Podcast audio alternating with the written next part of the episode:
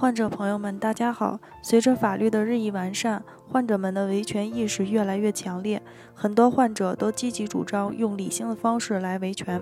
遇到自己不懂的问题，首先想到的是去专业机构咨询。在与大家交流的过程中，小编发现有些患者朋友往往提及一些风马牛不相及的观点，想要通过这些追究院方责任，而实际上这些并不在应该考虑的范围之内。归根结底，出现这种情况。都是因为对医疗过错认识不到位，医疗过错属于过错的一种。对于这种过错的判断，需要从四方面入手：一、院方是否存在有过错的医疗行为；二、过错行为与损害结果之间是否存在因果关系，也就是说，损害结果是不是过错行为直接导致的；三、对于损害结果的发生有没有预见性，就是说。在实施医疗行为的时候，能不能提前想到此行为会导致什么样的结果？四、行为在客观上是否有过错？就具体医疗过错而言，判断院方有无过错，要看院方是否已经尽到了客观上的注意义务，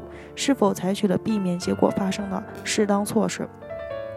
很多患者可能会问，如何判断医生是否尽到了注意义务，是否采取了适当措施？那就要依靠医疗水准来做判断。医疗水准指在进行医疗行为时，医生的学识、注意程度、技术以及态度均应符合具有一般医疗专业水准的医生在同一情况下所应遵循的标准。这就是说，与其同等水平的医生能够注意到的事项，诊疗医生同样也应该注意到。医生在从事治疗时，怠于履行依该水准所应尽的注意义务，从而导致他人身体或健康受到损害。即应被认定为有过失，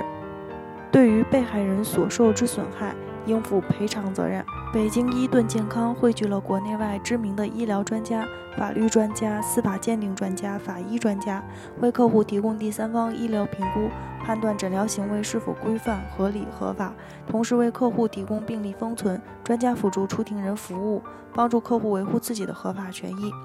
如有需要，请咨询我们的热线：四零零零六七二五七二。